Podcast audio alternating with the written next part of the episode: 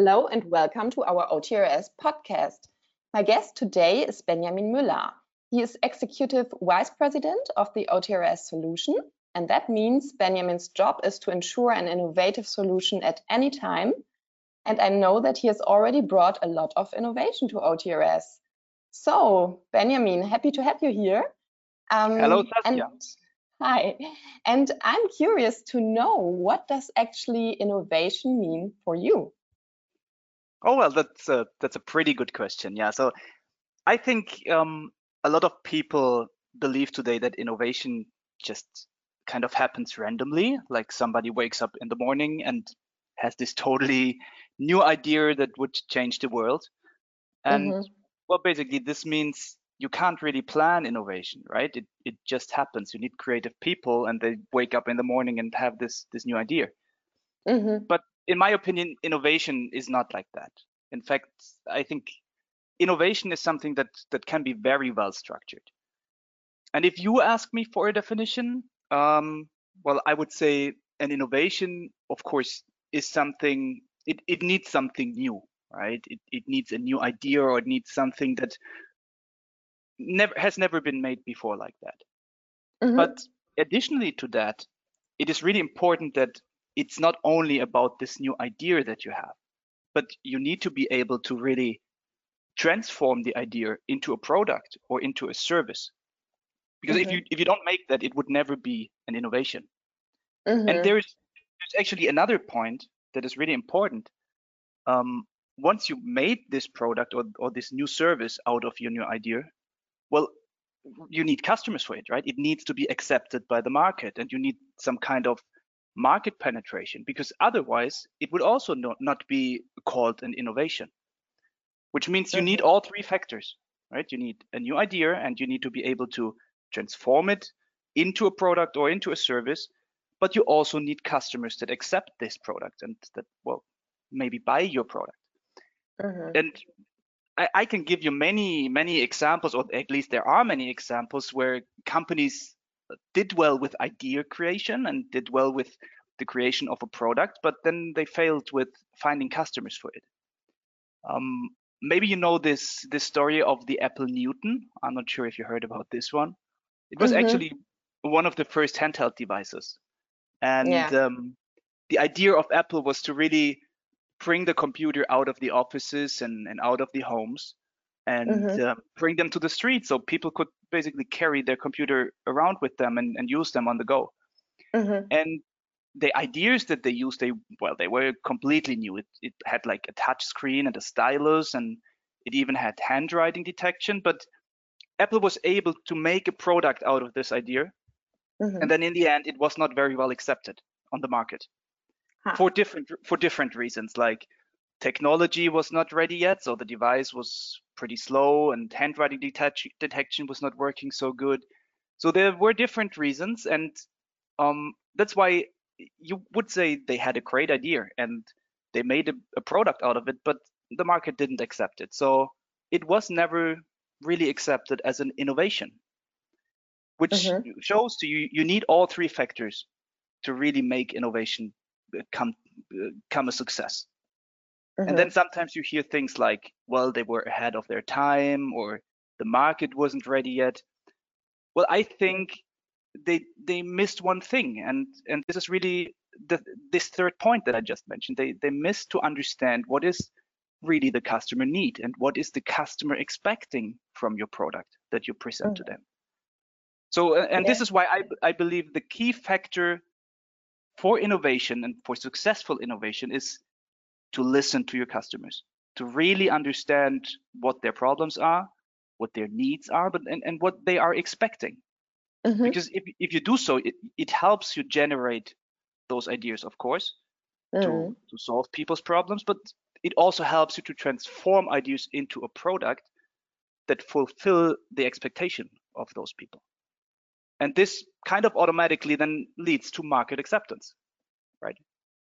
Okay, Cool, really, really great example from Apple. So thanks so much for, for explaining that. Yeah, really good point that an innovation needs to be accepted by the market as well. That's that's probably a point that a lot of people forget here.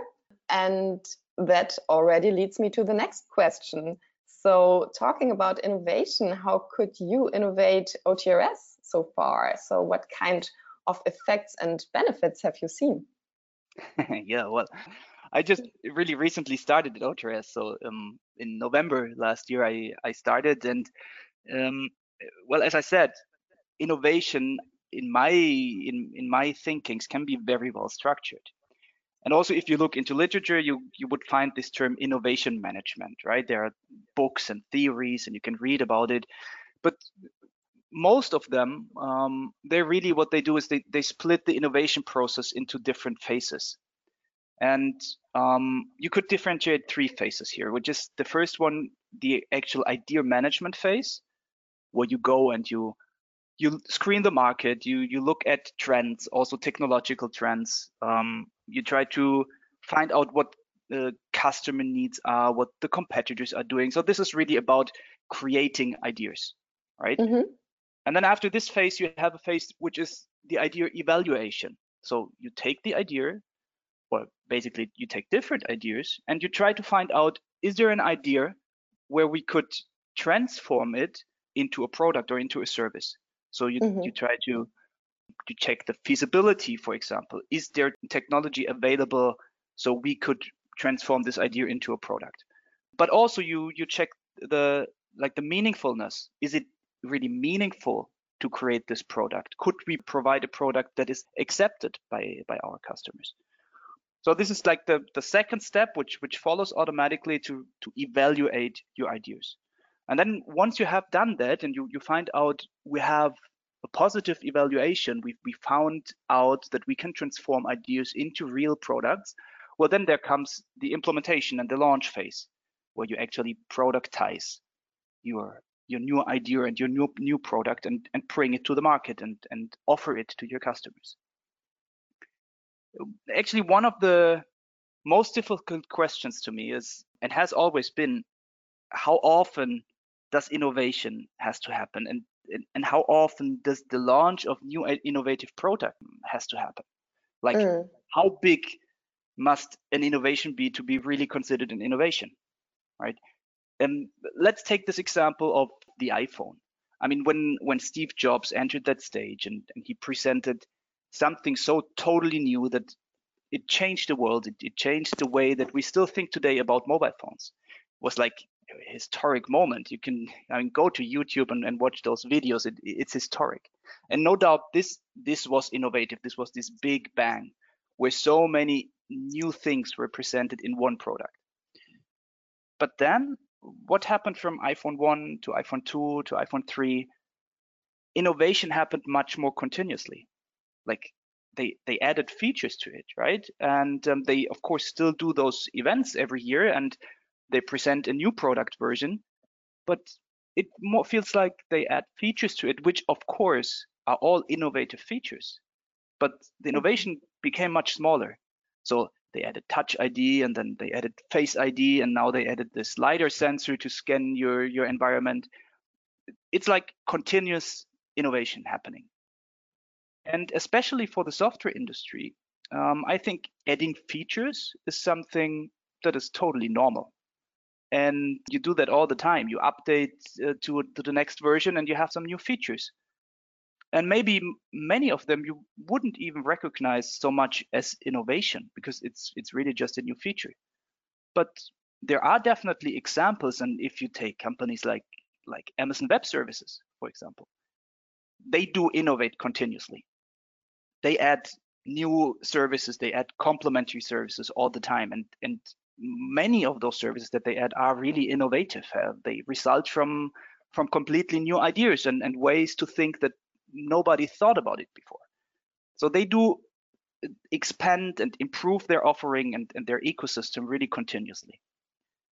So my effort here at OTRS, and this is since I started, is to really build the foundation to support this kind of continuous innovation process. And to me, this means we should be able and we have to become able to continuously first understand what are our customer needs, what are their expectations. Then we need to continuously find and evaluate new ideas, which, mm-hmm. well, then would solve their needs. And finally, of course, we need to make sure that while we productize, uh, we fulfill the expectations of our customers. And to do so, we did some different activities, and this this is still ongoing, and this will, of course, still last for for some more time. So we introduced organizational changes, for example, um, with the idea that we have to become able to support this kind of continuous innovation process.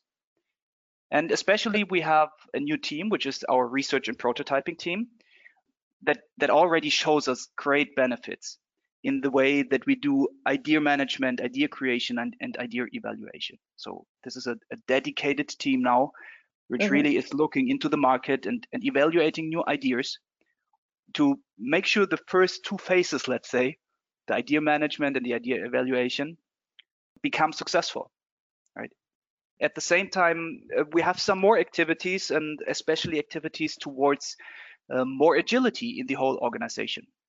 And this is because I believe that agility is really strongly connected to innovation and the innovation process. Because agility allows you to adapt to change, right? And it's agility, if, if we do it right, it will give us the ability to continuously collect customer feedback. And as I explained before, this customer feedback is to me the most important thing in the whole innovation process. Because if you understand your customer right you don't only understand the customer's problems but you also understand if you do your product right and if you fulfill their expectations. And this is why i think agility will give us a great advantage in the innovation process. And of course mm-hmm. there are many many more changes uh, still to come and i am absolutely sure that um, they will allow us to be drivers of innovation in the future Cool. So I'm really curious what's going to come up. I'm sure there will be great innovations for OTRS. Yeah, thanks for explaining that. So, sure. Benjamin, we have talked a lot about innovation and changes. So, innovation brings change, or the other way around. And so, we have talked about software and technology. And um, so, I would like to ask you a little bit more of a personal question. What has been the biggest change in your life so far? oh wow, okay, that, that's a good one. Mm-hmm. Well, I I have to mention two things then here. One is uh, definitely the birth of my daughter, my first daughter, mm-hmm. um, last year. She was born in in March, and uh, I mean, as you can imagine, this this really changes your life. It, it changes everything. And yeah, I, I get every every parent would agree with that. Um, I mean, you know, suddenly respons- responsible for another human being and basically every day is is new and every day brings changes with it right every day is, is completely different mm-hmm. from the other yeah and yeah. that was you can't plan them right no you can't you, you can't and, yeah, and the crazy thing is and the interesting thing here is that i didn't have i didn't feel so much fear about those changes and compared mm-hmm. to other areas um, especially in business i feel much more fear about change um, than I did in my personal life, especially with my daughter. Uh, mm-hmm. and I thought about that, and I, I believe it's because you're looking on, into the positive sides of this change, right? You you see how your daughter grows, you see how she starts to talk and how she starts to walk and things like that. So mm-hmm. you see the positive sides of change, and I think this is really important. And it also helped me in my in my professional life to look into positive sides of change. Mm-hmm. And well, I said there's another point, and uh, this is really a recent change that happened for me, and, which is um, I have decided to relocate. Actually, I was living um, near Frankfurt in, in Germany, yeah. and I recently relocated to Spain, Madrid. Oh, that's not the worst place to be. no, it is not. Well, it's actually for me the first time I do live abroad for a longer time, and and mm. also plan to live here for for a longer time yeah. it still kind of feels unreal which mm-hmm. uh, i think it it might be because me and my wife we we took that decision really fast uh, like from the first idea that we could move um, to really moving in was just mm-hmm. i think five weeks. Oh and wow. Yeah that, that was really fast. So it, it, it feels still unreal but it feels good. A very interesting change that recently happened. Yeah. Wow. So you had two big changes uh, in such a small time frame. Yeah. Yeah, definitely. That's ex that's exciting. so you speak Spanish as well? Yes, I do. I do. Ah, okay. Yeah. My my wife is Spanish, so I, I learned it during the last years with her. Ah, yeah. That's And- that's the best way to learn a language. Definitely, definitely. Yes. Okay, yeah, thanks for for giving me that personal insight. So, I mean, listening to what you have said, we get the impression that changes or innovations are always a good thing. But for a lot of people, it's also hard to go through changes or to accept changes. So, what do you think can be the reason for that?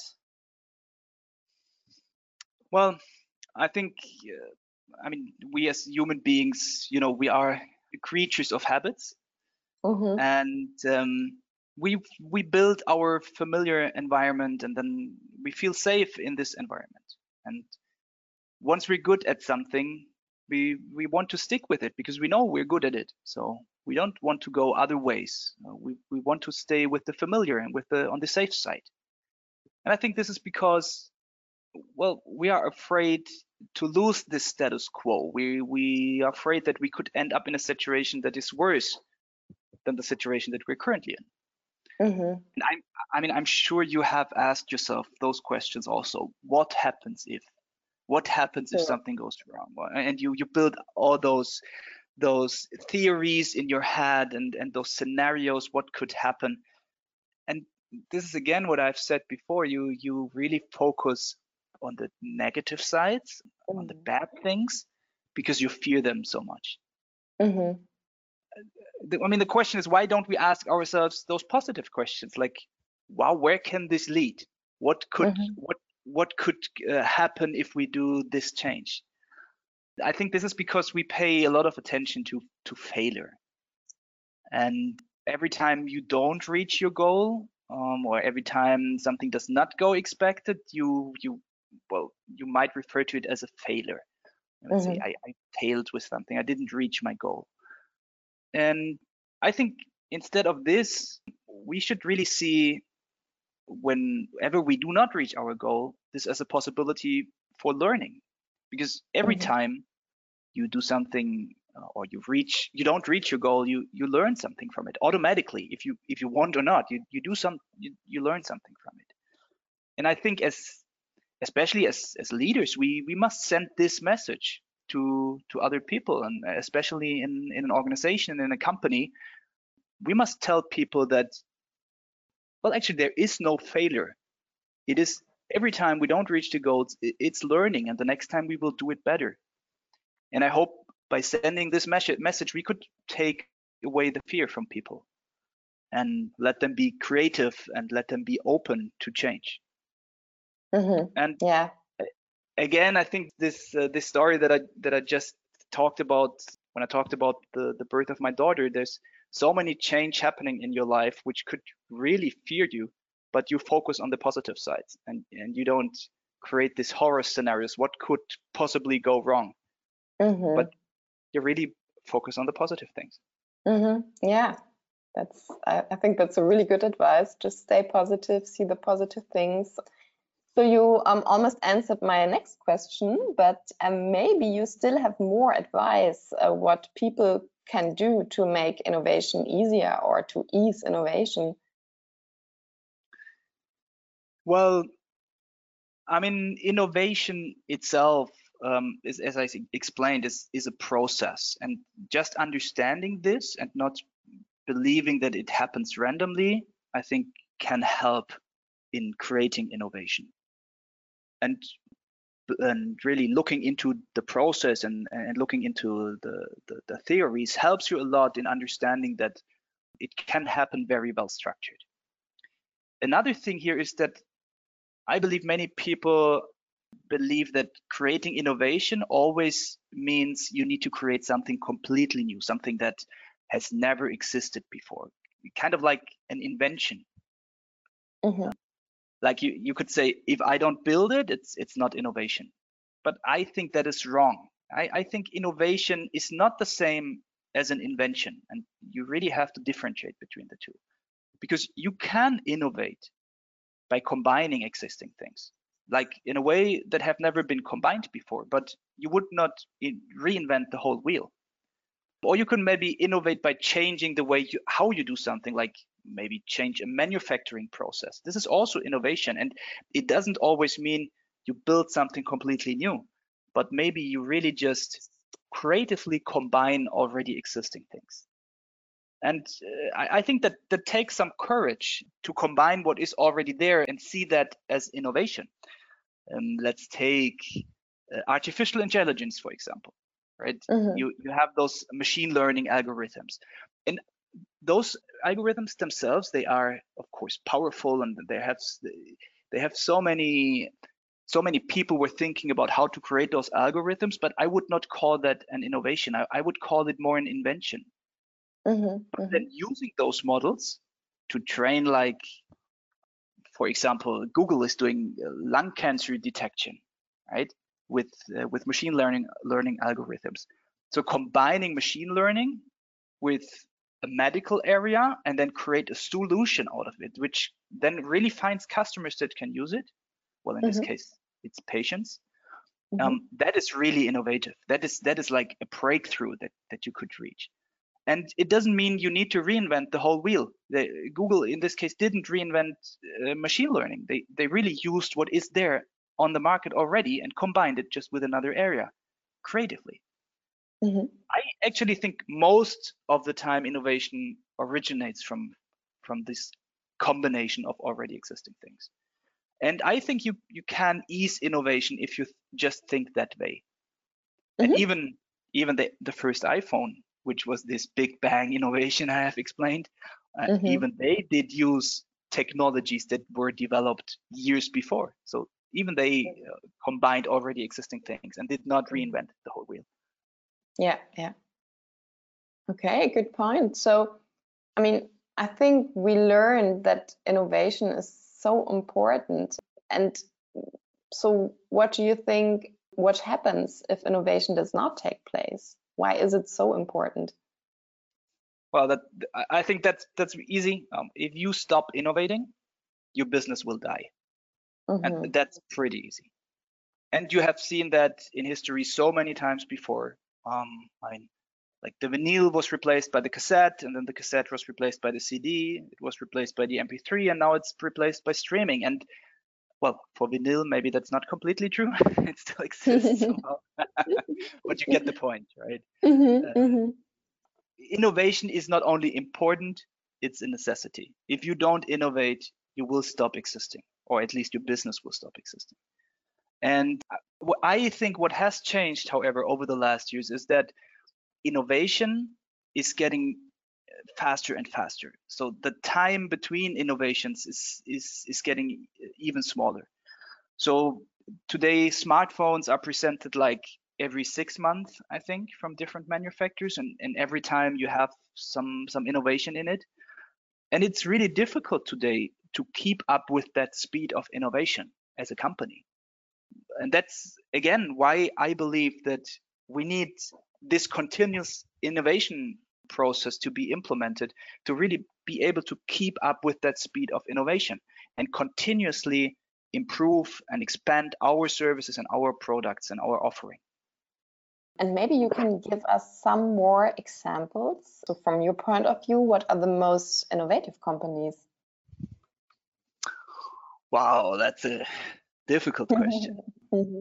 There are there are many many many many very innovative companies on the market. One of the one of the companies that really impresses me currently is SpaceX, mm-hmm. and the, I, am not sure if you've followed uh, SpaceX and and and the, the ideas that they have and what they have reached so far. Actually, the reason is I see them as so innovative is not that they have this like this crazy idea of colonizing Mars and and they, they build the biggest rocket that has ever been made. I, I think what is innovative is that they completely change the manufacturing process and the way they think about how how a rocket of that scale has to be produced. I would say what they introduced is agile principles in the manufacturing process. So I'm not sure if you have followed the news about what happened with their Starship when when they started. So doing the first couple of tests with with this prototype with this rocket um, well they it, it, started and when it uh, tried to land it really just exploded mm-hmm. and they did that a couple of times so I, i'm not sure how many times that happened but mm-hmm. i think at mm-hmm. least okay. at least three times the, the, the prototype really crashed down and exploded so that now, was already a couple of years ago, or was it just? No, that was just that was just recently. So that was just. I believe end okay. of end of end of last year and beginning of this year. Mm-hmm. Was it a big thing in the media, or well, did I, you see I, it through some research? No, I think it it was in the media. However, if mm-hmm. you, um, I mean, you'd have to go into the appropriate sites of, of SpaceX and, and really watch the videos if you wanted yeah. to. Mm-hmm, mm-hmm. But okay, cool just imagine something like that like they they launch a rocket for a test a prototype and then it comes down it tries to land and it crashes and explodes mm. imagine that something like that would have happened with an organization like nasa yeah right? imagine how people would discuss um, what just what just happened and they would say well, the engineers have failed again and the tax money is used to destroy rockets and, and, and all those crazy discussions that would go on. But at SpaceX, what they really did with this is they celebrated those tests as a success. Mm-hmm. And, and, and, you know why why this is? This is because during that those test flights they collect so many data, and mm-hmm. even during the time that the, the rocket crashed and and, and it, it exploded, they could collect so many information that they could immediately use that information to redesign the next prototype and build the changes into the next prototype so the next time they would have solved those issues already mm-hmm. and that is exactly what agility is that is agility at its best that's to be able to react to changes and to react to your environment continuously and continuously improve the product right? Mm-hmm. So never before in in my eyes, in my opinion, or what I have seen, engineering has been done that way. And I believe the success of this shows that this approach is much more efficient. Never ever has a rocket of this scale been made in such a short time. Mm-hmm. And um, I totally believe in, in this idea, also for engineering, in this idea of agility. Okay, cool. And well, I would think realizing those agilities um, and innovations needs very innovative leaders, actually, because company cannot simply uh, do it. It needs innovative leadership. So my next question for you would be, who are the most innovative leaders for you? Do you have somebody in mind that has been really innovative for you? Well, I mean, now speaking about SpaceX, I of course have to mention Elon Musk then, um, yeah. who is CEO of SpaceX and, and he's also mm-hmm. CEO of Tesla. I believe it's it's really the way that he approaches things that makes him so innovative and his product so innovative. I mean, before Tesla, everyone believed that it would be impossible to drive an electric car for for everyday life, for, for your normal mm-hmm. life. And what I think Elon Musk does brilliantly is he understands the pain points of his customers. He understood that there was a problem which with electric cars, which is the travel distance. And then he also understood there's another problem, which is the charging infrastructure. Mm-hmm. So he came up with a solution for both of them. And and again, interestingly, he used existing technology. I mean, he didn't reinvent batteries. He he just combined what was there on the market to build an electric car that could travel 600 kilometers. And at the same time, he set up an infrastructure where you could charge the car at the beginning. It, I think it was for free. I'm, I'm not sure if this is still the case. So he solved both of those customer needs and he really fulfilled what the customers were expecting from an electric car. And that is why he has so much success in, in what he is doing because he, he understands his customers so very well. Mm-hmm. Okay, thanks, uh, Benjamin. So you, you have already outlined some characteristics that innovative leaders need to have. Are there is there anything else more characteristics you think an innovative leader needs to have? I think it's it's this characteristic of of stand against criticism. If you if you look into the ideas that that Elon Musk presented when he said he wants to colonize Mars, mm-hmm. I think everybody believed this is just a crazy man. What what what is he telling? And right. To to stand against this criticism and believe in your idea, and then convince other people, your team, your employees, investors, uh, but also the public. That is really really difficult, and I think that is a characteristic those those innovative leaders really have because he he did not only have this crazy idea and he, mm-hmm. he really had a, a, clear plan. He knew exactly how he wants to go forward to to succeed with this. And i mean still he hasn't reached his goal. He, he still hasn't colonized mars. He um he's still working on it but he he made a, a big step forward to realize his idea. And i think today nobody is is still laughing about his idea and everybody well really believes that this this might become true. So standing against criticism i think this is a one of the mm-hmm. most difficult characteristics. Yeah. Having this kind of resilience right that yeah. a lot of people are talking about right now and that was also really needed during the crisis. Yes yeah. definitely. Well that was exciting. Thanks benjamin. So i don't have more questions.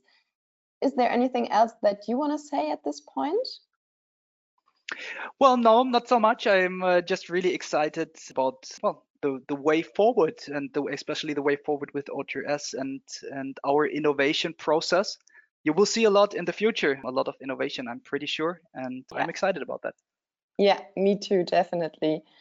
Okay, so thank you so much for your time. Thanks also to the listeners. As always, feel free to leave us a comment, Maybe you want to know more about innovation, you have more questions for Benjamin, just let us know. You can also find Benjamin on LinkedIn, Benjamin Müller, so you can leave him a message there. If you want to learn more about OTRS, just go to otrs.com. Thank you so much. Bye. Thank you very much. Bye bye.